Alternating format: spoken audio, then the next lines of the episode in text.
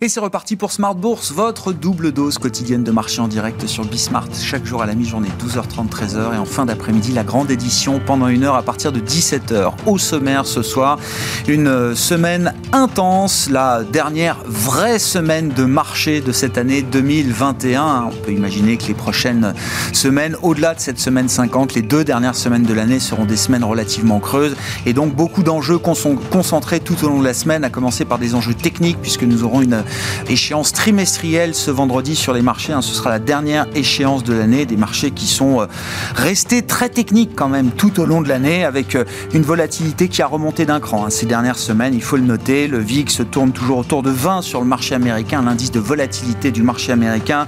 On a des phénomènes de concentration indicielle très forts également en cette fin d'année, mais au final, les marchés restent toujours euh, au sommet, même si la séance du jour n'apporte pas d'éléments nouveaux du point de vue de l'analyse fondamentale. On voit le CAC 40 qui tourne toujours autour des 7000 points. Et puis euh, en clôture, euh, vendredi dernier, le S&P 500 qui marquait un nouveau record historique. Symboliquement, on reste autour des 4700 points pour le S&P 500 qui euh, perd un peu de terrain en cours de séance à Wall Street. Semaine intense avec une vingtaine de réunions de banques centrales au programme.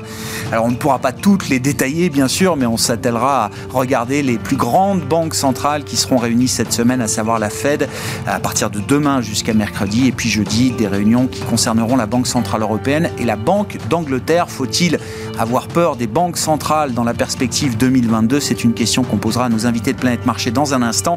Et puis le dernier quart d'heure, le quart d'heure thématique de Smart Bourse qui sera euh, consacré au sujet euh, climatique.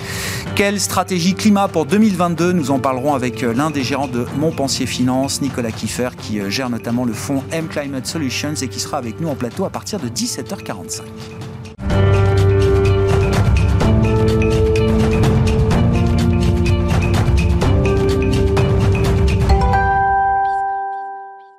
Mais d'abord, les éléments clés du jour sur les marchés en fin de séance en Europe, c'est avec Alix Nguyen. C'est finalement pour un peu de stabilité qu'opte l'indice parisien après un début de séance en légère hausse. Le CAC accueille chaleureusement la perspective de mesures de soutien en Chine.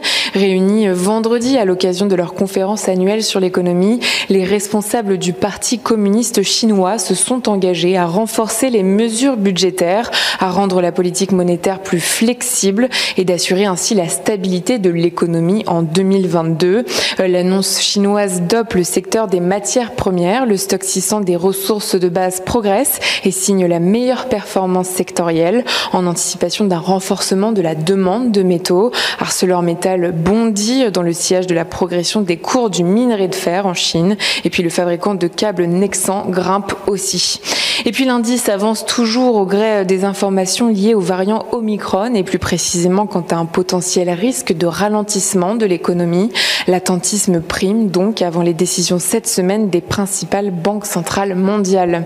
Wall Street de son côté amorce la séance en repli. Pour rappel, vendredi, le S&P 500 inscrivait un nouveau record en clôture et ce en réaction à un taux d'inflation de 6,8% sur un an en novembre, au plus haut depuis 1980 mais aussi parfaitement raccord aux attentes. Une évolution dont la Fed devrait prendre acte mercredi en retirant de son communiqué le qualificatif transitoire au sujet de l'inflation. Elle devrait aussi accélérer le processus de réduction du montant de ses achats d'actifs. Dès lors, la Fed devrait amorcer un cycle de hausse de ses taux d'intérêt. Cette semaine sera donc celle des banques centrales. Nous l'avons compris, jeudi, ce sera au tour de la BCE et de la Banque d'Angleterre de se réunir. Viendra ensuite le tour de la Banque du Japon vendredi. Au Royaume-Uni, Boris Johnson met en garde contre le risque d'un rat de marée de contamination au nouveau variant et relève le niveau d'alerte dans le pays en renforçant son plan vaccinal. Pour l'heure et dans le monde, aucun décès lié à ce variant n'a été signalé. Selon une étude des autorités scientifiques israéliennes, l'administration de trois doses de vaccin offre une protection efficace contre Omicron, constat qui renforce les études déjà menées par Pfizer et BioNTech. Demain, la Fed ouvrira le bal des banques centrales et de leurs décisions. Son comité de politique monétaire entamera une réunion de deux jours. Et puis en France, l'INSEE dévoilera ses prévisions économiques du premier semestre 2022. Tendance, mon ami, chaque jour avec Alex Nguyen à 12h30 et 17h dans Smart sur Bismart.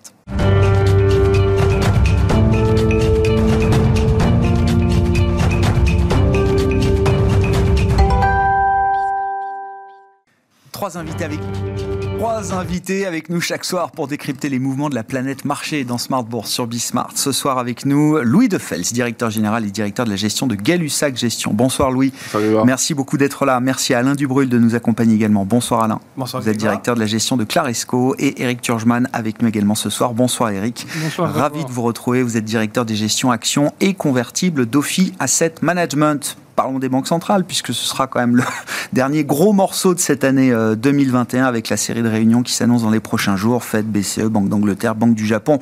Pour les principales, euh, Eric, alors bon, sur les réunions de, de fin d'année, et puis plus globalement quand même sur le risque banque centrale pour 2022, comment vous qualifiez, comment vous caractérisez le risque en matière de politique monétaire qui peut exister euh, l'an prochain? Autrement dit, est-ce que la protection qu'ont apporté les banques centrales aux investisseurs au marché jusqu'à présent est un peu plus euh, fragile? Désormais que l'inflation est un peu plus présente Ça dépend de ce qu'elles veulent faire. Euh, il y a 10 ans ou 15 ans, euh, elles devaient, notamment en Europe, se prémunir de l'inflation.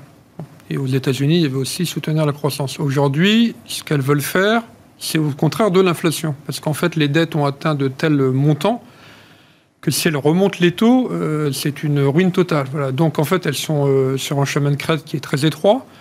Elles agissent de concert parce que c'est une seule faisait ce qu'elle est en train de faire, c'est-à-dire de la monnaie de singe, parce qu'en réalité, elle rajoute, elle rajoute, la monnaie s'écroulerait. Voilà. Donc en fait, elles agissent de concert, de concert entre elles et de concert avec les gouvernements. Elles sont plus indépendantes du tout, les banques centrales. Voilà. Et elles n'ont pas le choix.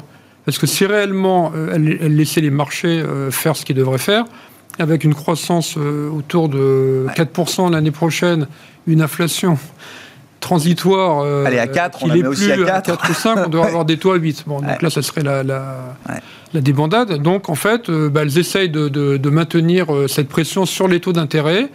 Euh, en souhaitant effectivement que les marchés euh, ne mettent pas euh, leur crédibilité en doute, mais en tout cas, elles ont intérêt à le faire tout en même temps.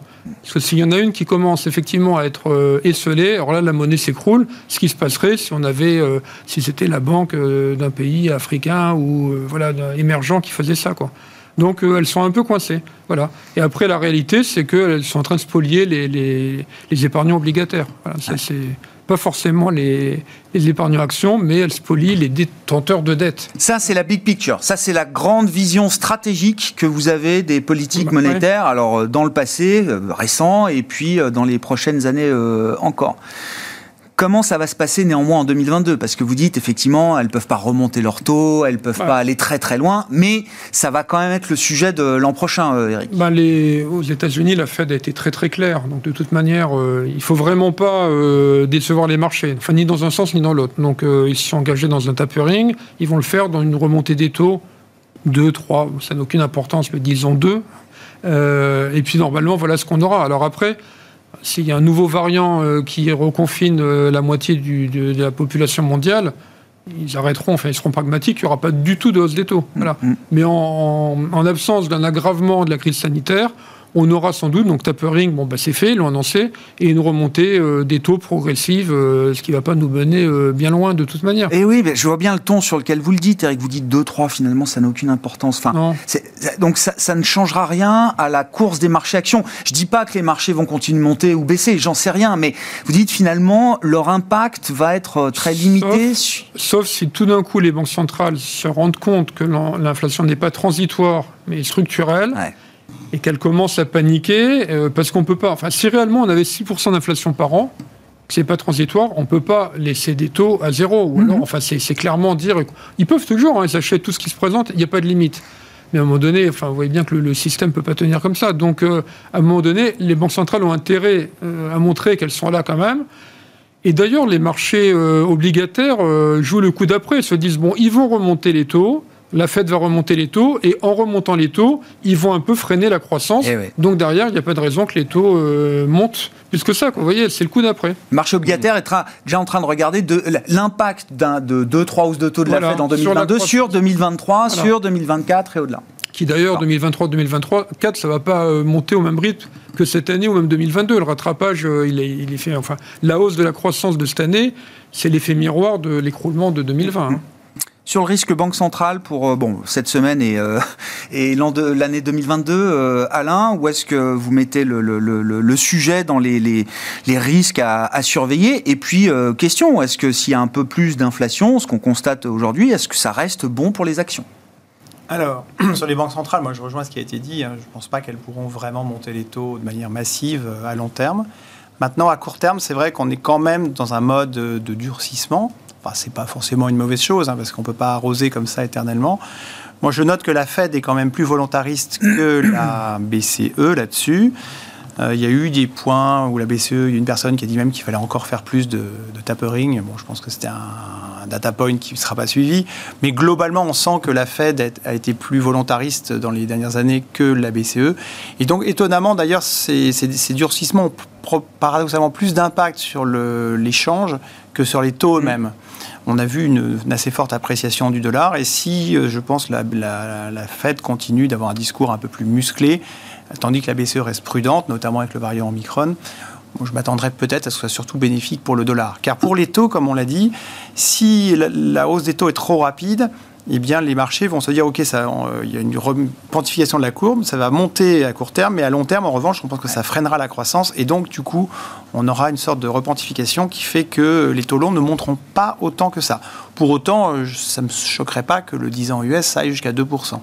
Voilà, donc ça c'est le contexte. Ça peut aller plus ou moins vite en fonction du variant. Je dirais que là, avec les nouvelles des derniers jours, même s'il n'est pas létal visiblement, il y a quand même beaucoup de contamination, un peu d'incertitude je ne m'attends pas à ce que les banques centrales aient un discours trop musclé dans ce contexte. Même si, je comprends, hein, même si ça ne change pas la, toile de fond que vous décrivez sur le rôle des politiques monétaires, encore une fois, hein, dans le passé et euh, dans l'avenir, il y a quand même l'idée de quelque chose qui sera euh, un peu moins synchronisé en 2022. Eric disait, voilà, il y a une action massive de concert au moment de l'urgence pandémique.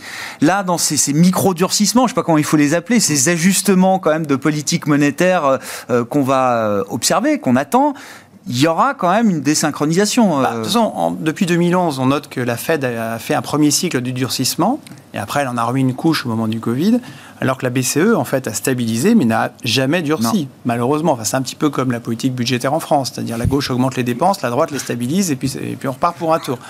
Donc ça ne va pas durer éternellement tout ça. Cela dit, on avait senti quand même dans les dernières semaines une volonté de la BCE d'éventuellement commencer à suivre la Fed. Bon, puis entre-temps, il y a l'arrivée du variant qui fait qu'à mon avis, il ne va rien se passer. Toutefois, en supposant que le variant Omicron n'est pas une, euh, ne soit pas très méchant, on va dire, et que rapidement, avec la vaccination, la énième dose, on finisse par y résister, je tape quand même plutôt sur une, un durcissement des politiques monétaires en 2022, qui se traduirait donc par une hausse euh, des taux courts, mais aussi un petit peu des taux longs, mais pas très élevés. Je ne pense mhm. pas que ça sera fatal pour les marchés actions. Si ça se fait dans une proportion raisonnable, et si en parallèle, ça ne casse pas la croissance, que je ne pense pas que ça va la casser, la croissance sera bonne, les résultats des entreprises sont supérieurs au consensus, et donc les conséquences boursières, c'est que les résultats vont bien progresser. Les multiples, eux, seront peut-être un peu freinés par la hausse des taux, mais pas tant que ça. Et donc le marché montera grâce à de bons résultats d'entreprise. En termes de secteur, ça veut plutôt dire qu'il faut plutôt quand même éviter les secteurs sensibles au taux. Euh, d'ailleurs, ceux qui ont le moins bien performé cette année, c'est déjà les services de collectivité, les télécoms. Euh, et les banques, en revanche, en ont bien profité. Donc, hmm. déjà cette année, alors que la hausse des taux a à peine commencé, la sanction boursière est, déjà, est déjà tombée. Et le dollar à surveiller, toujours. Le dollar qui pourrait. Euh, Malgré déjà une. Ouais, ouais. Mais le mouvement forcément, pas... en tout cas pour les actions européennes, c'est pas forcément une mauvaise chose. Non, non, non bien sûr. Vos commentaires, bon, Banque Centrale, hein, évidemment, c'est quand même le sujet de la semaine. Je ne sais pas s'il y a des éléments particuliers à, compléter, euh, euh, Louis. Et puis, encore une fois, euh, si on est quand même dans un petit mouvement de, recul des politiques monétaires, est-ce que ça peut avoir un, un impact sur les, marchés, les marchés actions, l'univers sur lequel vous travaillez? Pour être un peu en ligne avec ces, ces messieurs, c'est vrai qu'aujourd'hui, les banques centrales vont clairement être un moindre soutien pour 2022, mais néanmoins, elles vont quand même être là. C'est qu'on dit que la, BCE sera quand même, euh, va moins faire le boulot, je veux dire, va moins, vous savez, va faire un espèce de tapering, parce que, vous savez, il y avait le, PEPP, e le fameux plan de, de, sauvegarde pendant le Covid, qui va s'estomper fin mars. Donc on va savoir combien ils vont remettre dans l'APP qui est de 30 milliards par mois. Donc aussi, nous, en Europe, on va avoir une sorte de tapering sans utiliser ce mot. Mais moi, je, vois vraiment le, professionnalisme de ces deux grandes banques centrales qui ont préparé depuis longtemps le marché. Rappelez-vous, avant l'été, on a commencé par les tapering, on pensait que ça allait faire baisser les marchés au mois mm. d'août. Pas du tout. Là, ça y est, ça est acté. On va même accélérer certainement le tapering. Par, au lieu de faire 15 milliards par mois, peut-être 30 milliards. Donc à fin mars, il n'y en aura plus. La BCE, on verra bien ce qui se passe. Mais néanmoins, le bilan des banques centrales va continuer de, s'accroître. Et vous savez qu'aujourd'hui, le marché est 100% corrélé aux tailles des bilans des banques centrales. Donc c'est pour ça que nous, on reste positifs sur les marchés. Après, ce que l'on voit, c'est que souvent, ce qui compte, c'est la vélocité de la, hausse des taux. Et on voit que clairement, les hausses des taux, rappelez-vous, au mois de novembre, on était monté quasiment à 6, on est retombé à 1,40, là, on remonte à 1,50.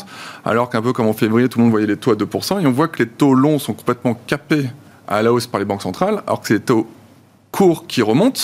Donc on voit plutôt une courbe qui s'aplatit plutôt que ouais, C'est ça, c'est ce qu'on décrivait. Donc c'est pour ça que c'est pourquoi les banques centrales font ça pour garder ce qu'on appelle les taux réels négatifs le plus longtemps possible. Un, pour pouvoir financer la dette. Donc, comme vous dites très justement, c'est les obligataires qui en payent euh, le prix, aussi les retraités. Mais néanmoins, tant que vous aurez des taux réels négatifs, c'est extrêmement bon pour le marché action et pour tous les actifs euh, en général. Donc, c'est pour ça que nous, voilà, le, débat de savoir si c'est sain ce que font les banques centrales qui sont un peu auto-alimentées dans leur propre bulle dedans. En tout cas, on ne boude pas leur plaisir. Donc, un peu moindre soutien. Du côté des entreprises, même si on nous parle d'inflation, de coûts des entrants, elles ont énormément de pricing power. On voit que les marges des entreprises du S&P sont plus hauts. Et puis nous, en tout cas, on continue d'être assez au-dessus comme on dit très justement, plus de 4% de croissance au niveau euh, des pays euh, ouest européens et américains.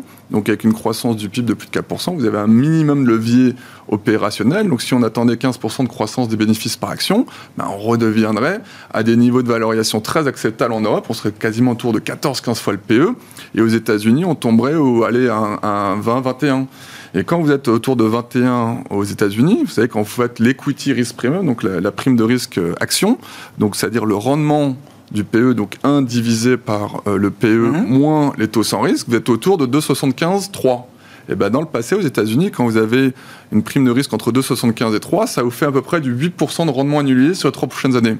Donc nous, voilà, 8%, c'est peut-être pas autant que l'énorme bull market que l'on a eu euh, post-bear market, qui était aussi le plus violent et aussi le plus rapide derrière. Donc nous, ça nous va très bien. Voilà, si on pouvait signer pour 8% par an sur les trois prochaines années, oui, oui, Je pense que personne. Euh, Mais dans cette phase du cycle, vous dites oui, on reste pro-risque, on reste pro-action. Euh, euh, forcément, pour l'instant, ça ne va, tout ne va pas changer au 31 décembre 2021 euh, euh, ou au 1er janvier 2022. Rien ne va changer, c'est que pour l'instant, les banques centrales gagnent du temps notamment en Europe, parce qu'il y avait un gros effet de base lié, rappelez-vous, à la TVA qui est en Allemagne, qui va dès début de l'année prochaine mmh. tomber. Donc là, l'inflation, je pense, va tomber plus rapidement en Europe qu'aux États-Unis. Aux États-Unis, il faudra, je crois, attendre mars, avril pour vraiment l'inflation commence à tomber. Donc c'est vrai que les banques centrales gagnent du temps. On verra si elles augmentent une fois, deux fois, trois fois les taux. Mais rappelez-vous, euh, en 2017, la Banque centrale avait préparé le marché. Et qui veut dire hausse des taux ne veut pas dire baisse du marché. Non. enfin, il a fallu attendre plusieurs trimestres avant qu'effectivement il y ait un moment où ce soit euh, trop difficile. Il a fallu attendre fin 2018. Euh, et pourquoi au quatrième trimestre 2018 le marché a baissé? Parce que pour la première fois, on venait de le, nommer, c'est que le bilan de la Banque centrale américaine s'était contracté. Alors qu'en Europe, il était resté plutôt flat. Mais là, pour le moment, on est encore loin. Pour l'instant, on dit juste qu'on va augmenter les taux, mais le bilan des banques centrales américaines va encore augmenter. On verra à quel rythme, mais au moins de 300, peut-être 400 milliards l'année prochaine. Donc ça, c'est encore très positif pour le marché américain. Et on est encore loin, même si les taux remontent. Et je vous rappelle qu'on est dans des cycles plus en plus courts. Et c'est pour ça que même si le transitoire devient de plus en plus long, il ne faut pas oublier qu'il y a eu énormément d'investissements de capacité qui ont été faits. On va voir ce qui se passe aussi dans les semi-conducteurs, ça c'est peut-être plus structurel.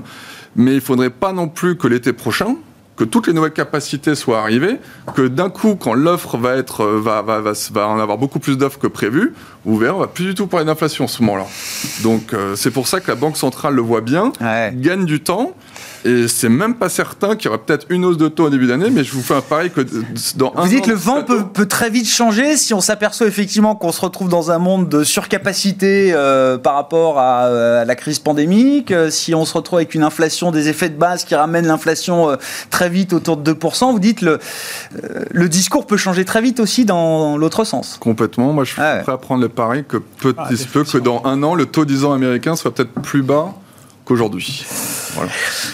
Eric, alors oui, stratégie 2022, mais déjà je voulais quand même qu'on redise un petit mot des performances euh, des marchés sur, euh, sur 2021 et peut-être même des actions européennes qu'on regarde d'un peu plus près que les autres. Wall Street aussi, bien sûr, mais justement, on est toujours dans ce jeu un peu relatif. Euh, euh, comment vous qualifiez d'ailleurs la performance des actions européennes en absolu et par rapport aux actions américaines euh, au terme de cette année 2021 Il y a plein de questions. Bon, c'est une hausse quasi exceptionnelle. Hein. Enfin, on va finir les marchés européens à 25%. Cela dit, elles n'ont jamais monté plus que la hausse des attentes de bénéfices. C'est-à-dire qu'en fait, on attendait euh, X euh, en début d'année. Ah en fait, il y a une euh, révision continue des bénéfices. Et finalement, on ne termine pas en hausse de 25%, on termine plus de 25% en hausse par rapport aux attentes de début janvier. Donc le marché, il a juste suivi ça. Autrement dit, pour parler plus simplement, on avait des PE de 15 en début d'année, le marché a pris 25%, on a toujours des PE de 15, puisque les bénéfices ont été revus à la hausse. Bon, alors 15 c'est combien? Enfin, c'est cher, c'est pas cher. En absolu, sur une médiane de long terme, c'est plutôt dans le haut du, panier, puisque euh, la seule fois où on a été plus haut que ça, c'était en 2000, où là, euh, on payait des. Avec des France Télécom et des, E, d'accord. On va mettre ça de côté. 15, c'est plutôt dans le haut. Mais les taux sont à zéro, quasiment. Voilà.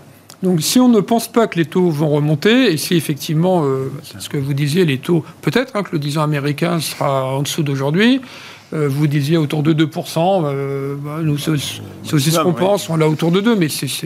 Oui, c'est l'épaisseur du trait. Entre 1,50 et 2, euh, bon. En tout cas, les taux courts, ils sont toujours. Enfin, en Europe, à 0. Hein. bon. Donc, 15. Bah, 15 contre 0, enfin, c'est le fameux TINA, hein, Service Non Alternative.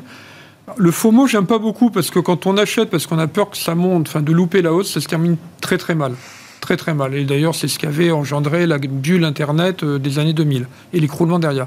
Mais le TINA, c'est assez euh, rationnel, c'est-à-dire euh, bah, qu'est-ce que je fais de mon argent? C'est un arbitrage. On voit des institutionnels, on leur dit attention, le marché action il pourrait être volatile. Bah, d'accord, mais je fais quoi? Je vais sur le Bund à moins 0,3. Enfin, donc, donc l'effet TINA, il va, il va continuer.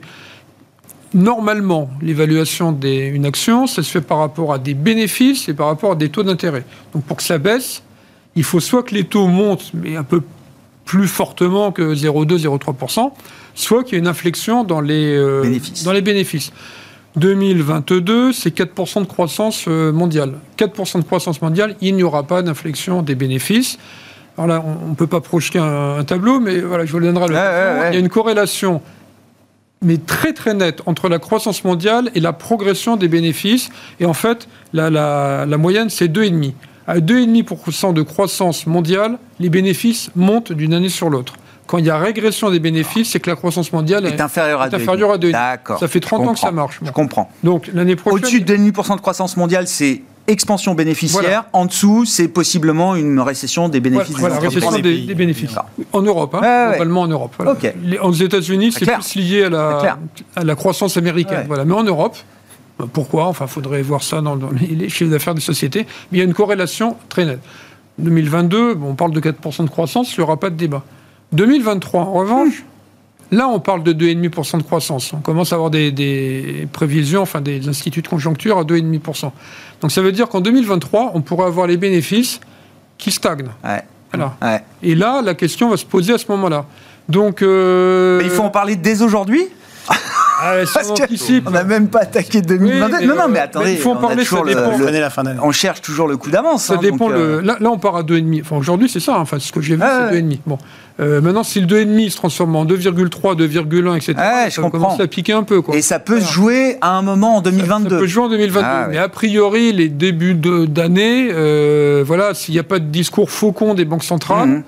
les, les, les, entreprises, on, on, les voit régulièrement, elles ne sont pas inquiètes. Elles ont des carnet de commandes euh, long comme le bras. Enfin, les, semi-conducteurs, on n'a jamais vu ça. Ah les semis, il faut savoir que quand ils vous donnent trois mois, c'est qu'ils ont de la visibilité. Là, ils ont deux ans. Deux ans, Donc. Euh, et, voilà. et, dans ce contexte-là, donc l'Europe reste une zone euh, à privilégier, à surpondérer même peut-être?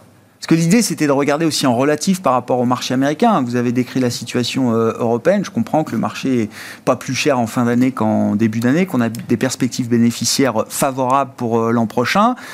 Si on compare ça à la situation américaine, des actions américaines? Alors, le marché américain, dans les indices, c'est les GAFAM. Si on enlève les GAFAM, les autres secteurs, ils sont au même niveau que, les, que le marché européen. On dit toujours l'Europe est moins chère, l'Europe est moins chère, l'Europe est moins chère parce qu'il y a cette valeur Donc l'Europe fait aussi bien que les États-Unis hors GAFAM. Hors, GAFAM, oui. Donc après, la question sur les indices européens, c'est qu'est-ce que vous attendez sur Apple, Google, Amazon, Facebook, etc. c'est compliqué sur ces valeurs. Hein. Maintenant, ce qui est sûr, c'est que elles ne sont pas toutes arrangées. Enfin, elles ont des particularités différentes. Maintenant, en tout cas, il y a des questions de flux. Euh, la capitalisation d'Apple, c'est juste incroyable. Il ne faudra pas qu'ils aient un, accident sur l'iPhone 14, 15, 16, 17 ou 18. Mais en tout cas, pour l'instant, euh, quand il y a des flux, ça va sur quelques valeurs. Mm. Et d'ailleurs, de toute manière, les méga caps font mieux que les large caps, qui font mieux que les mid caps. voilà, donc c'est hyper concentré. Bah tiens, euh, regardons effectivement les plus petite capitalisation. Alors, euh, sous les mid-cap, on trouve les small-cap, après ensuite aussi les, les micro-caps. Bon, vos commentaires sur la, la, stratégie un peu 2022, et puis euh, vous êtes tous les deux spécialistes, Alain et Louis, de ce segment des, des petites capitalisations euh, boursières. Qu'est-ce qu'on peut dire là aussi au terme de cette année 2021, de cette classe d'actifs, si on l'utilise Sur 2021, on peut pas dire qu'elles aient particulièrement brillé par rapport au large cap.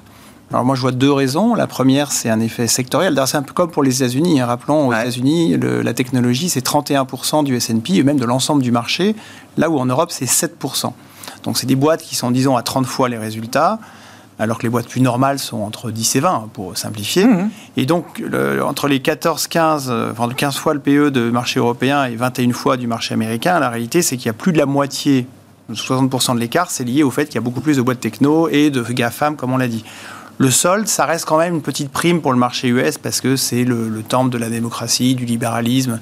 Et on voit mal euh, un Mélenchon ou autre arriver. Quoique le, Parti démocrate a un petit peu évolué, mais disons que l'économie de marché semble quand même relativement à l'aise. Ils ont les leurs, on va dire. C'est un petit peu le. C'est quand même le, lieu du monde où, euh, si on a un investisseur, on n'a pas tellement peur d'être spolié dans les 20 prochaines années. Puis ils ont les porte-avions, comme le rappellent toujours les stratégistes. Il y a un effet sécurité. D'ailleurs, quand les choses vont bah mal. Oui eh une sorte de prime au marché américain, on va dire peut-être deux points de PE, mais ça c'est assez logique. Ce côté refuge, il existe toujours, il n'y a pas de raison qu'il disparaisse. C'est la visibilité à très long terme, c'est les pays de la libre entreprise, etc. Donc c'est tout à fait justifié, y a pas, ça ne me choque pas. Maintenant pour revenir au small cap ou au small mid cap, en fait si on regarde ce qui a bien marché en 2021 dans, dans les marchés en général et en Europe en particulier, c'est les secteurs énergie, où il y a eu un rebond assez fort, les secteurs banques qui ont bénéficié un peu de, cette, euh, ce changement de perspective sur les taux, et puis de la reprise économique, évidemment, et puis un certain nombre de... et le luxe aussi. Et là, c'est plutôt des secteurs de large, large cap. Pour le reste, euh, les, small caps n'ont pas vraiment démérité secteur par secteur, mais il y a un deuxième composante aussi qui, alimente en général les petits et moyennes valeurs, c'est les flux. Mm. Et là, on est dans un contexte où finalement, ça fait deux ans que les grandes valeurs se portent bien, en particulier le CAC 40, vu, de la France, hein, parce qu'il a un mix quand même 25% de valeurs de luxe si on inclut L'Oréal ou même si on inclut Essilor quelque part, enfin, c'est même 30-35% du CAC qui est euh, dur comme, enfin, qui est vraiment solide, quoi, avec des boîtes de croissance régulière, ça. Et donc, l'investisseur aujourd'hui ne sent moins. D'habitude, les small caps c'était perçu comme un truc un peu plus risqué, mais qui va apporter un surcroît de performance. Ben oui. Bah, compte tenu de, de ces Avec la croissance qu'on a, je suis un peu étonné quand même que ce soit pas une classe d'actifs qui ait trouvé plus d'intérêt. Euh, bah, disons qu'il y a un des moment... éléments sectoriels qui ont un petit ça, d'accord. et puis le deuxième point, c'est qu'il n'y a pas eu les flux. C'est-à-dire qu'aujourd'hui, ben les, gens ne ressentent pas le besoin de ben prendre un peu plus. Enfin, normalement, les small mid rapportent plus, mais pour un risque de liquidité, de volatilité qui est un peu supérieur, on va dire. Et euh, bah, ce risque, aujourd'hui, les gens ne sont pas prêts à le prendre parce que les large caps font autant. Dans un marché inondé de liquidités, avec une reprise cyclique comme on n'a jamais vu dans l'histoire, oui, mais tout le monde achète du Apple et du LVMH et du Hermès. Non, non, mais j'essaye de comprendre. Tant que, euh, tant que les grosses délivrent, y a pas, on ne constate pas en tout cas aujourd'hui les flux. Il n'y a pas de décollecte, hein, bien entendu, mais il n'y a pas de flux réel comme on a pu y avoir il y a 5-7 ans quand les small caps faisaient tellement mieux que tout le monde allait dessus pour justement avoir du Pour autant, quand on regarde nos sociétés, du coup, ça veut dire qu'elles ne sont pas. Enfin, pour les small caps, historiquement, elles avaient tendance à être un peu plus chères que les, les moyennes et les larges, mais en contrepartie, en tout cas, moi, dans celles que j'avais dans mes portefeuilles, c'était euh, des attentes de résultats euh, plutôt à 15-20%, là où le marché était à 5-10. Ça reste vrai aujourd'hui. Hein. La plupart euh, ont, des multiples qui sont plutôt des multiples de marché aujourd'hui, mais toujours avec une croissance bénéficiaire euh, largement supérieure, ce qui veut dire qu'avec le temps, le multiple descend plus vite. Donc normalement, avec le temps, elles deviennent moins chères que les autres. Mmh. Donc maintenant, on attend les flux, et puis il faudra peut-être aussi que les stars de l'année 2021 commencent un petit peu à se calmer. Je pense sur le luxe, on aura toujours des bons résultats, mais les multiples vont peut-être arrêter de s'enfler. Et donc, le, je reste tout à fait confiant sur cette classe d'actifs sur les, deux, trois prochaines années. Deuxième point, c'est que ça reste quand même des entreprises qui ont un bon levier sur la croissance économique, en particulier en Europe. Et il s'exprimera très vraisemblablement l'année prochaine dessus. Donc, je suis assez à l'aise pour que l'année prochaine, elle fasse au moins aussi bien et normalement mieux. Ça a été une bonne année hein, pour les small caps. Je ne veux pas dire que c'était une mauvaise année, mais il y a toujours ce, côté un peu euh, moindre appétit euh, hmm. par rapport au reste du marché, Louis. Pourquoi Ça, qu'Alain l'a bien dit. Premièrement, donc les flux. C'est vrai qu'on même, on voit même la décollecte. Il y a eu beaucoup de collectes au premier trimestre. Pourquoi? Parce qu'au premier trimestre, c'était une vraie reprise cyclique. Ouais, trade reflationniste. Euh, trade reflationniste, rappelez-vous, qui a duré jusqu'en mars-avril, au moment où il y avait une accélération sur les PMI. Mais qu'est-ce qui s'est passé? C'est que depuis le mois d'avril, les PMI ont atteint un, plutôt un point haut et on fait plutôt que de baisser. Et c'est plutôt les liquidités banques centrales qui ont entretenu les marchés. Si vous regardez tous les secteurs cycliques, donc très small cap, donc que ce soit en France ou même aux États-Unis avec le Russell 2000, depuis avril, tous les indicateurs, euh, et même dans les large caps, si vous regardez les indices cycliques des large caps, ont sous-performé depuis avril. Donc comme ces secteurs ont sous-performé depuis avril, bah, les small caps, mécaniquement, ont sous-performé, et les large caps, qui elles sont gonflées par les technologies, le luxe, et certains secteurs dont on vient de parler.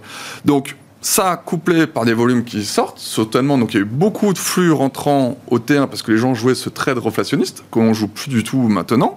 Et c'est vrai que il y a même eu des flux sortants depuis septembre. Hein. Si on regarde tous les jeudis, on a des flux qui sont arrivés. Il y a des 40, 50, 100 millions par semaine qui sortent, alors que les niveaux de variation sont assez faibles.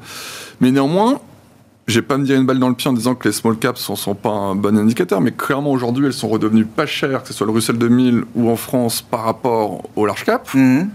sur les 4 dernières années, le CAC Median Small sous-performe 3 années sur 4. Ce bah qui n'est jamais arrivé. Bah ouais. Ce qui n'est jamais arrivé. Donc eh clairement au moins ça vous laisse un, on va dire un, vivier, un réservoir, un réservoir. Encore. Mais néanmoins, le stock picking va devoir quand même être bon, parce que quand on est tout à l'heure on parlait de banque centrale, je ne crois pas trop non plus au rebond trop fort cyclique pour les prochaines, parce que la, la pontification de la courbe, elle se repentifie pas, elle s'aplatit plutôt. Puisque vous nous décrivez, parce qu'on a parlé du marché obligataire qui a du mal à voir effectivement le super cycle de croissance, euh, etc. Mais sur le marché action, depuis euh, six mois, depuis mars-avril, vous dites finalement, on est plutôt allé se réfugier sur la visibilité, la qualité, la croissance qu'on connaît. Donc il manque quand même une brique dans euh, l'appétit ultime pour le risque bah, de bah, ce point de vue-là. Voilà, peut-être quand parce qu'il y a tous les problèmes d'approvisionnement, des conducteurs qui impactent le, secteur automobile, qui est une grosse partie souvent des, des poids dans les, dans les indices small cap. Donc il n'y a pas tout ça. Donc c'est pour ça que le, les small cap, vous pouvez avoir une énorme divergence de performance mm, mm. Euh, d'un fonds à l'autre par rapport à l'indice. Et donc c'est vrai qu'en étant très qualité parce que dans les small caps, ça vous offre un large choix de valeurs. Donc c'est vrai que quand vous allez du, du interparfum, qui est un peu la valeur de luxe que tous les gens aiment dans les small caps, qui est hors de prix, vous faites des super performances. Vous avez des valeurs de technologie qui sont canons comme SKR, Sitrel, etc. Ça vous fait des très bonnes SKR 120 fois les résultats quand même. 120 hein. fois, les résultats C'est inespéré. donc, voilà. non, mais ce que je veux dire, c'est qu'il y a des choses à faire. Donc après, c'est ça ou pas, voilà. Mais clairement, euh, moi, j'achèterais pas juste la classe small cap. Je comprends. Il n'y a, pas de tracker dessus. Et je continue d'être très sélectif dessus tant que voilà, la courbe euh, est plutôt en train de s'aplatir. Donc plutôt toujours aller sur du, qualitatif mm. avec euh, visibilité, même si ça se paye un peu cher. C'est deux fois plus cher qu'Hermès, SKR. C'est pas pareil. je vois Eric Turgeman qui, qui secoue la tête. Non, non, mais alors sur les small caps, est-ce que ça nous dit quelque chose, le fait que cette, ce segment de marché euh, ait été à, nouveau un peu délaissé? Alors, il a monté mécaniquement, effectivement, mais on voit bien, les flux sont pas tout à fait là. C'est quoi? Ça traduit un manque d'appétit euh, fondamental de la part des investisseurs? Il faudrait savoir qui sont les investisseurs, en fait.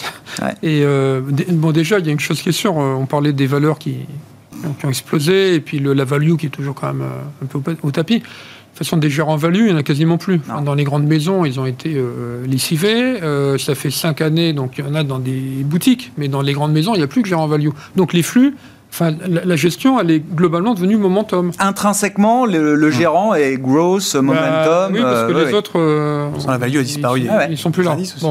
Donc, euh, donc c'est momentum. Donc ce qui vient de monter continue à monter. Bon, donc, donc quand il y a des flux, ils viennent euh, sur, les mêmes, sur les mêmes valeurs et encore sur les mêmes valeurs. Et à partir du moment où on ne veut plus mettre de prix 62 fois Hermès, bon, d'accord, ok. Alors pourquoi pas 72 bah. Hein se dire, mais c'est pas très nouveau, hein. ils étaient déjà à 40. Voilà, ça a toujours été la valeur la plus chère, je suis d'accord, mais elle est toujours plus chère. Ça veut dire que c'est inévaluable. Ouais. À un moment, on dit 62, bon, bah, c'est au-dessus de mes seuils. Ah, c'est la pièce unique. Ouais, alors bon, euh, il y en a d'autres, leur seuil c'était 50, 55, 60. Il y en a peut-être qui disent, moi, 65 fois, j'arrête. Et puis, et alors, on va faire l'émission 8 mois, on va dire, il a 73 fois les bénéfices. Bah, C'est compliqué. Ça dépend ce qu'on peut avoir aussi à côté. hein. Voilà, donc, euh, et- mais tout ça, tout ça euh, la réalité, c'est que parce que les taux sont à zéro. hein. Ouais. Euh, ça- on en revient toujours à la même chose. Donc, euh, bah, on va sur ce qui a marché. Et de toute manière, ce qui est sûr, c'est que le prix d'Hermès, je ne sais pas, je suis incapable de savoir combien ça vaut. En revanche, on est quasiment certain que les bénéfices dans deux ans seront supérieurs à ceux de- de l'année prochaine et dans trois ans supérieurs. Donc, on paye, on paye et on paye la croissance parce que de toute manière, il y a de l'argent euh, qui va. Sur Hermès, vous envie aimiez de pas le terme FOMO tout à l'heure, mais sur quelques dossiers comme ça, il y a peut-être un peu l'idée de, de- de peur de rater euh, la suite de la hausse, quoi. Comme sur les cryptos. hein. Comme sur les cryptos. Bah ouais. Ouais. Et alors, entre Hermès et Renault, ou, enfin, je sais pas, je prends les deux écarts. Au, sein du, au sein du CAC, c'est qu'est-ce qui va euh, déterminer là, votre stratégie d'investissement action euh, désormais? Je crois qu'il faut un peu les deux. Enfin, alors, pas spécialement. Non, non, oui, oui, c'est Renault, deux exemples que je peu- cite un- moi. Un, peu les deux, parce que effectivement, euh, euh, la croissance, elle est chez Hermès, elle n'est pas chez Renault. hein. Enfin, euh, elle est peut-être chez Tesla, bien qu'alors là, euh, les Lavalo, là, là, j'a- j'abandonne. Mais euh, en tout cas, on voit bien que bah, l'avenir, c'est sans doute plus Hermès que Renault. Après, tout a un prix.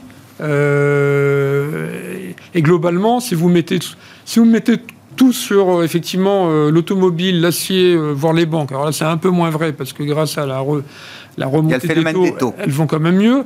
Mais euh, bah, vous faisiez ça il y a 5 ans, euh, vous n'étiez plus là pour parler Bah euh, avec les journalistes. Ah ouais. hein. Enfin, c'était voilà. Donc à un moment donné, il faut il faut faire un mix. Maintenant, celui qui met tout sur les gafam. Écoutez, moi j'étais là il y a 22 ans. euh, bah, celui Ouais. qui mettait tout sur les technos, Ouais. euh, il y a des fonds qui ont été lancés en février 2000 uniquement sur les tech.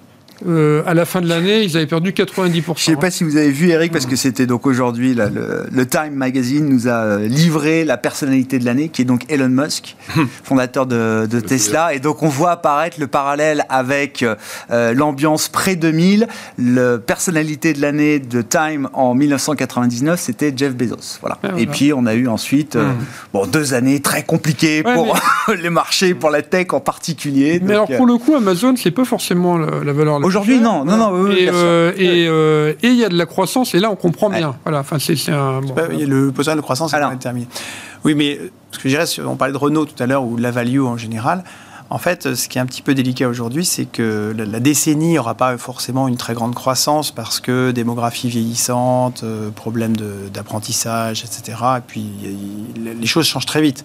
Donc c'est pas évident de former toute la population à être capable d'utiliser de nouveaux outils. Enfin, c'est plus facile en tant que consommateur, en tant que Mhm. qui a passé son temps devant les écrans, que en tant que programmeur ou data scientist, etc. Mais ce qui se passe du coup, c'est que comme la croissance va rester, disons, à 2% idéalement en Europe et encore, enfin, si on- au-delà de l'année Oui, oui, oui, prochaine, d'accord, mais au-delà de la- si on on est sur des croissances quand même qui sont pas oui. terribles.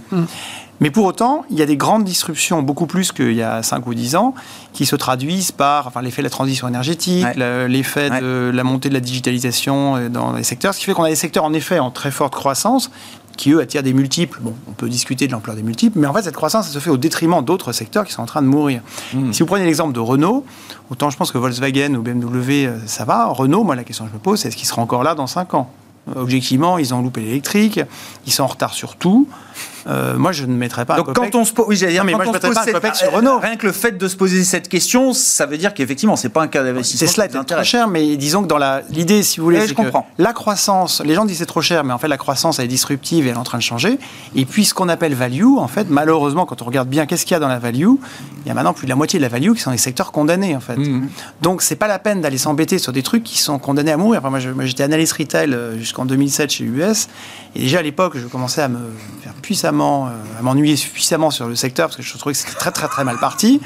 Ben, c'était vrai en 2007, euh, 14 ans après, bon, Carrefour a beau avoir un PDG très talentueux, Ouais. euh, il rame, il rame, il rame, mais ça. Ils cherchent à consolider. Non, mais c'est toujours, Oui, oui. euh, c'est toujours aussi mal parti, quoi. Ouais. Malheureusement, quand on rame contre le courant, il y a des secteurs que c'est très bon pour les consultants parce qu'ils font des Ah, miracles. tiens, je fais appel à vos souvenirs d'analyse retail. C'est consolidable le marché de la grande distrie en Bah non, France je là? Parce que c'est le sujet bah, du moment. Si Carrefour et. Auchan cherchent à nouveau à se marier, c'est que ça va vraiment très très très mal. Euh, c'est pas les mêmes cultures, ce sera difficile. S'il faut, il faut. Ah, ce serait forcément défensif, je suis d'accord, mais ça, ça, ça- ça peut avoir de l'intérêt. Ça, Bah, pour survivre, oui, mais en tant qu'actionnaire, non. Enfin, en tant qu'actionnaire, euh, que, je ne ça suis changerait pas le gain d'investissement. Bah, Carrefour plus gagneront Auchan, ça quelques donnerait pas quoi. plus envie que. Ils gagneront quelques années. C'est ils, luttent pour la survie, mais je, moi ça me, ça me paraît compliqué. En fait. Voilà.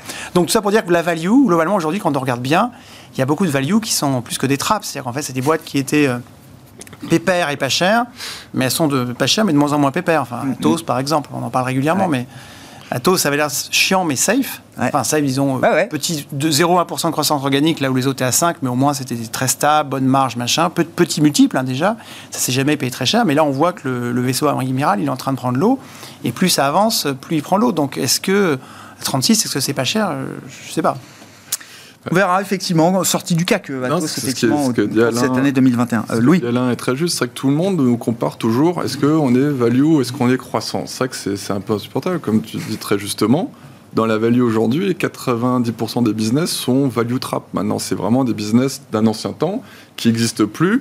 Et c'est vrai que souvent les gens disent Ah, il faut un équilibre entre la value et la croissance. Moi, Je sais pas, Louis, l'énergie qui est un emblème justement quand même des secteurs euh, value, o- on n'a jamais autant parlé de l'énergie, du besoin d'énergie, de la transformation énergétique. Et euh, effectivement, on peut choisir des pure players qui sont déjà euh, parfaitement euh, bien alignés en termes de solutions, etc. Mais il y a quand même, ouais, moi, moi, je ferais un peu. on n'a peut-être pas fini de parler de l'énergie traditionnelle non plus. Je, je suis d'accord, mais après nous, c'est pour ça qu'il y a eu un essor colossal. Or, chez Gay-Lussac Gestion, c'est pas du tout notre gestion, mais il y a beaucoup, il y a eu l'essor des gestions thématiques. Oui. Voilà, nous, on n'a pas de gestion thématique euh, au sein de notre entreprise, mais néanmoins, on essaye des thématiques porteuses qu'il suffit d'ouvrir les journaux, voir ce qui se passe et comprendre. Aujourd'hui, on sait que tout ce qui est digitalisation marche très bien. Vous n'êtes pas obligé d'acheter les sociétés à 50 fois le PE, mais vous avez toutes les mini cap Gemini, les OBL, les Neuro, Nesworld qui sont qui génèrent énormément de cash, qui sont encore très abordables. Ça, c'est il y a eu encore. C'est pour ça que Devoteam a été OP notamment par la famille et un fonds encore récemment. Donc c'est vraiment qu'il y a de la valeur encore cachée dedans. Donc ça, c'est une thématique qu'on aime beaucoup. Tout ce qui est santé animale, aujourd'hui, Mmh. vous savez que voilà, on en a déjà parlé ouais, que les, les adultes dépensent plus d'argent pour leurs animaux de compagnie que pour leurs enfants, donc des Vetoquinol, des Zeotis, des ça c'est voilà, c'est des prix encore corrects. Vous avez toute la premiumisation, c'est que le luxe est intouchable, mais vous avez tout le luxe dans l'alcool avec Pernod Ricard, Diageo, c'est pas ce que j'appelle les trucs hyper croissants, c'est ce qu'on appelle plutôt du GARP. Mm. Voilà, vous avez des choses comme ça dans la logistique aussi, avec tout ce qui se passe dans la logistique, des sociétés comme Steph, Idée Logistique, voilà, etc., etc. Il y a des choses à faire. Donc c'est pour ça que à chaque fois on est en train de parler des, des technos ou ça, et je trouve que voilà, essayons d'être stock picking, essayons de passer dans des thématiques à travers, et ça se passera très bien. Ouais, non, mais sortons de la, de la- de la dichotomie un peu binaire qu'on Mmh. qu'on donne au marché. C'est une question de mix. Moi, j'ai rencontré Henkel il y a 2-3 ans. Ouais. Henkel, enfin, des beaux produits, hein, de, de détergents, etc. Mais des performances très décevantes depuis pas mal d'années. Et Je leur ai dit, bah alors la Chine parce qu'on voit les L'Oréal qui sont à plus 30, plus 40, mais en fait, le problème d'Henkel en Chine, c'est qu'ils ont des produits non différenciés, où le- les éléments de coût, ça joue, il n'y a pas de pricing power, Hmm. et donc le marché chinois, pour eux, bah non, en fait, c'est pas ça. Et en fait, euh, je me suis dit, bah Henkel, euh, j'ai tracé un trait, et je- Oui, je- pour l'instant, ça change pas. Alors que c'est pas si différent que même des boîtes comme Reckitt, ou même si on va au-delà de... Bon, L'Oréal, c'est un peu au-dessus, mais... Oui, parce À que la veux dire, base- si vous comparez Henkel. non, non, mais, non, mais Henkel, c'est quand même... un- Oui, oui. power, Ça. Nestlé, Ouais. par exemple, ils sont sur des catégories en croissance. Puis ils récupèrent un chèque Euh, de 9 le, ben justement, ils sont sur le pet food, euh, ils oui. sont sur le, le café, ils sont premium, etc. L'inflation aujourd'hui qui, qui fait du mal à Mais ça veut dire que la vision stra- oui, je comprends. La vision Ils ont du stratégique power, ils ont de la qui a pu avoir ou pas avoir dans les groupes ces dernières années, elle se traduit aujourd'hui Et par puis ils sont sur des marchés en croissance aussi. Quand on est sur un importantes. marché en croissance, ça aide. Pour conclure, Eric, vous avez le mot de la conclusion, je sais pas, sur la stratégie 2022 une fois qu'on a dit tout ça. Non, mais encore une fois, sur, sur 2022, on pense que on pense qu'on sera plus haut de- en- à la fin de l'année 2022 qu'aujourd'hui. ça- passera par des phases de volatilité. Alors après euh, le Covid, je suis incapable de savoir ce qui va se passer. hein. Enfin, si tout d'un coup ça, ça se compliquer, il y aura un, un gros trou. Mais globalement, on sera plus haut, mais on sera plus haut du à peu près du montant euh, de la progression des Ah, bénéfices. ouais, Donc on est à entre 5 et 10 à peu près. euh, Marché dit 5-10, mais Ouais, on bon. pense que ça pourrait être plus. Ça va être une année normale, quoi. Enfin, il n'y aura pas de, de coup si, d'éclat. Mais de toute façon, il y aura quelque chose qu'on n'a pas Oui, prévu. bah, ça c'est sûr. Mais voilà, globalement, on a envie de dire on sera plus haut, euh, mais alors le 25% de cette année, on n'y croit pas du tout. Après, bon, bah, tant mieux si on le fait, mais euh, voilà, on croit plutôt à une hausse en progression, parce qu'effectivement, les taux seront un peu plus élevés normalement, Mmh, mmh. et euh, bah, les PE, du coup, euh, il n'y a pas de raison qu'ils augmentent. Voilà, euh, a priori, quoi. Ah ouais, ça devrait être euh, la progression des bénéfices. voilà. Sachant que les dividendes, justement, les dividendes d'actions, ils ils sont égaux à ceux du high yield, hein, ce qui est quand même un support pour les actions. Voilà ce qu'on pouvait dire euh, pour cette première journée de la semaine avec euh, les réunions de Banque centrale qui arrivent. Hein. Euh, ce sera le sujet des prochains jours et ce sera déjà un point de lancement pour l'année 2022. Nos trois invités qui étaient avec nous en plateau ce soir, je vous le rappelle, Eric Turgeman, directeur de gestion actions et convertibles d'Ophi Asset Management, Alain Dubreuil, directeur de la gestion de Claresco et Louis de Fels, directeur général et directeur de la gestion de Gay-Lussac Gestion.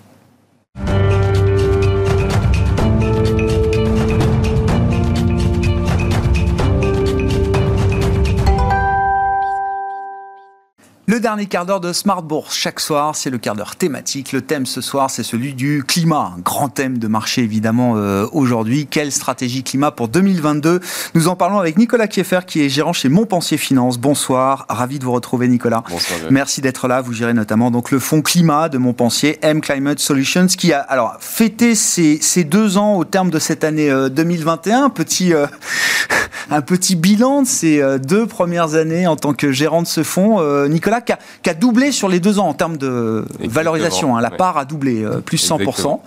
Euh, qu'est-ce que vous retenez de ces deux années qui n'ont pas été forcément deux années euh, homogènes, identiques? C'est sûr, c'est le cas de le dire. donc exactement 100% sur, sur deux ans, deux années assez différentes l'une de l'autre une première année 2020 assez, euh, assez incroyable avec des performances assez folles sur toute la thématique. On a fait plus 72% euh, cette année.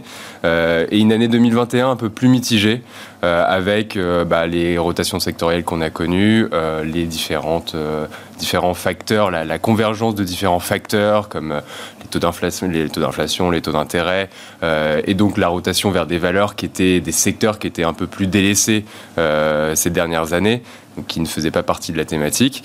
Et où on en est aujourd'hui, euh, voilà, bon, on voit que euh, le marché a arrêté de réviser à la hausse sur, ce, sur ce, ces, ces, ces, types de valeurs, les valeurs cycliques value, mm. euh, et euh, on voit une réelle traction politique et réglementaire sur la thématique. On voit qu'aujourd'hui, le, le, climat, c'est la thématique du siècle. On le voit partout, on le voit avec le Green Deal en Europe, on le voit avec le plan infrastructure aux US, on le voit avec la Chine qui, qui va se donner les moyens d'arriver à, à sa neutralité carbone d'ici 2060. Donc vraiment quelque chose de, de tangible, on le voit, c'est euh, c'est assez, marquant. Et sur ces deux ans, là, en tant que gérant, justement, qu'est-ce que vous retenez? Parce que euh, c'est vrai que si tout s'accélère, si tout va plus vite, quels sont les enseignements de ces deux années que vous tirez en termes de, en termes de gestion, euh, sachant que le, trend, bon, il n'y a pas de il n'y a pas de, comment dire, il n'y a pas de contradiction sur l'idée que le climat c'est le méga trend peut-être du siècle. Bah, du point de vue d'un gérant thématique et, mm. et, surtout thématique transition climatique, on l'a vu avec le, rapport du, le dernier rapport du GIEC et plus récemment la COP 26. Euh, on voit qu'il est nécessaire vraiment de prendre la, thématique et la problématique du réchauffement climatique dans son ensemble, dans sa globalité. C'est pour ça que c'est pas seulement le réchauffement euh, via les, émissions de CO2. Il y a également les émissions de méthane. Il y a l'eau, les déchets, la, raréfaction des matières premières. C'est vraiment quelque chose qu'il faut prendre dans son ensemble. C'est pour ça qu'on a, euh, on a identifié trois grands vecteurs structurels justement dans, dans lesquels il faut investir où il y a vraiment des fortes, une forte croissance de fort potentiel. Donc le premier, c'est le plus évident, évidemment, c'est l'énergie responsable, mm. l'ensemble de la chaîne de valeur des, des, énergies renouvelables. Euh, donc là, on a des acteurs, donc c'est pas une recommandation, mais euh, par exemple, on, a une société euh, néerlandaise qui s'appelle Alphen, qui est leader historique sur les smart grids, ce qu'on appelle les réseaux intelligents, les réseaux de, électriques intelligents.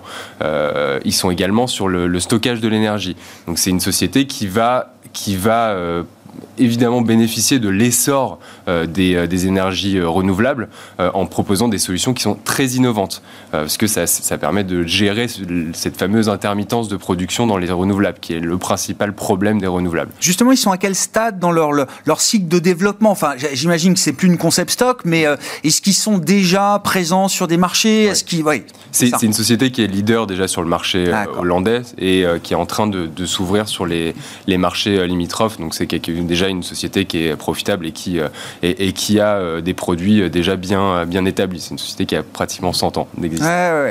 deuxième grand vecteur, c'est la préservation du capital terrestre. Donc là, on va s'intéresser à l'ensemble de la chaîne de valeur de l'eau et des déchets. On va vraiment se concentrer sur les, les, solutions très innovantes. on a une société, par exemple, qui s'appelle qui s'appelle Tomra. Hmm. je crois que c'est pas la première fois que j'en parle sur le plateau, mais que j'aime beaucoup. une société norvégienne qui est le leader des, des solutions de consommation consigne. Donc, vous savez, c'est ces machines qu'on voit dans les supermarchés, dans le métro, etc., où on met sa canette de soda, ça analyse, etc., quel type de, canette, et ça vous rend quelques centimes d'euros ou un coupon, etc., pour, pour aller faire ses courses. Bah en l'occurrence, on les voit pas, ces machines. Enfin, en France, en tout cas. c'est vrai que c'est dans la mentalité, c'est très nordique, ça marche énormément dans les pays scandinaves. C'est en train de, changer, notamment avec la réglementation. On est quand même. Alors voilà. Voilà, c'est vraiment le principal driver de cette, de, cette société, c'est la réglementation qui est grandissante sur justement le recyclage des, des canettes, des déchets, etc. Et donc voilà, c'est une société qui a 70% de part de marché sur un marché qui devrait faire x7. Oui, c'est ça. Dans leur, dans leur vision stratégique chez Tomra, ils ont l'idée que même dans les pays où il n'y a pas cette culture de la consigne, et euh, on peut dire qu'en France on l'a eu à une époque, il, y a, il, y a, très longtemps, mais je veux dire, le, le, la réglementation va de toute façon imposer ce genre de solution euh, euh, au-delà de l'aspect culturel. Comme beaucoup d'autres secteurs, les gens vont être contraints de le faire euh, de façon réglementaire, les marques, les consommateurs. Donc du coup, forcément, on va devoir s'y mettre tous. Il y aura des machines Tomra partout dans le monde, c'est évident. Ah Et puis alors, il y a une poche transport aussi, hein, parce que le transport est une partie importante de l'équation climatique. Exactement. on voit sur les investissements nécessaires à arriver au, pledge à neutralité carbone, c'est la moitié des investissements, le transport efficient. Et donc donc là, dans le troisième vecteur, on vient euh, capter toutes les solutions euh, de transport alternatif, donc l'électrique, l'hybride par exemple, et également l'hydrogène.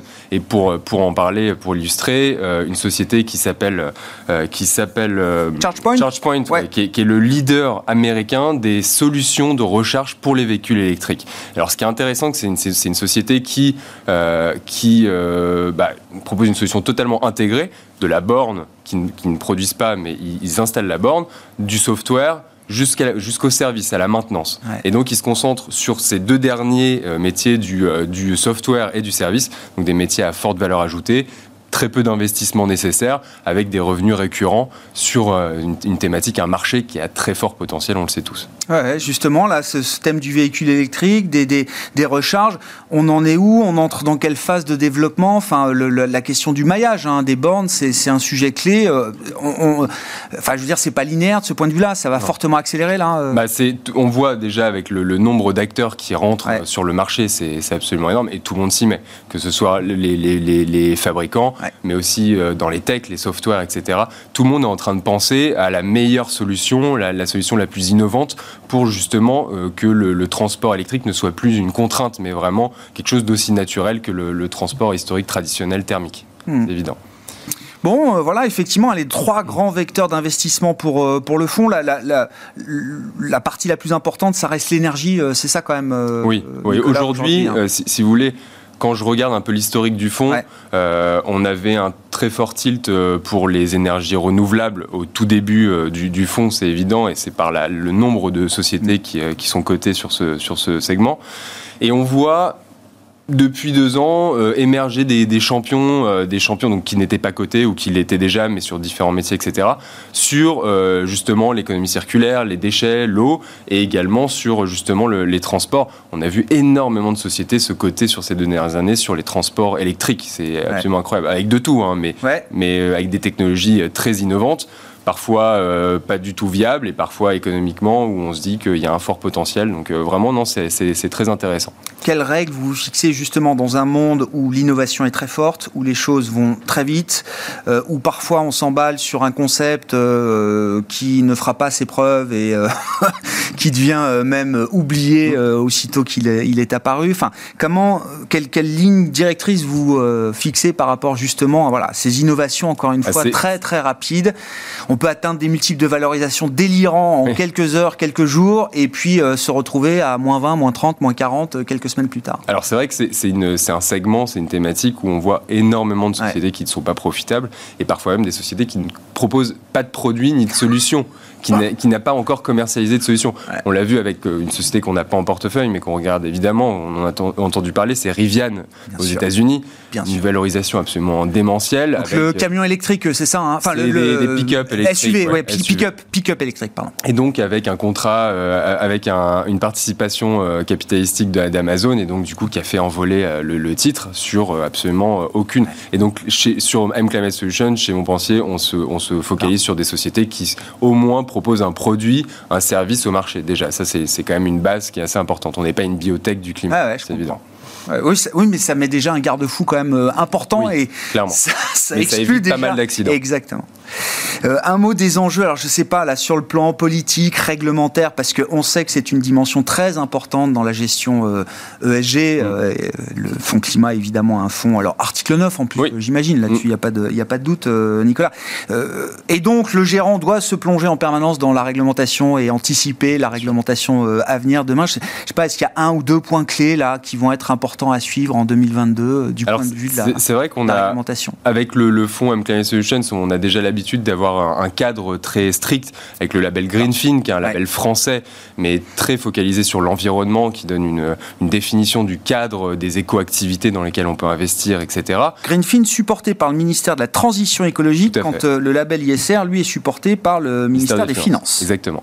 Et donc, euh, on a déjà l'habitude de, de ce genre de choses, mais c'est vrai que le marché, il n'y a pas réellement d'uniformisation euh, de, euh, de la définition des, des éco-activités, etc.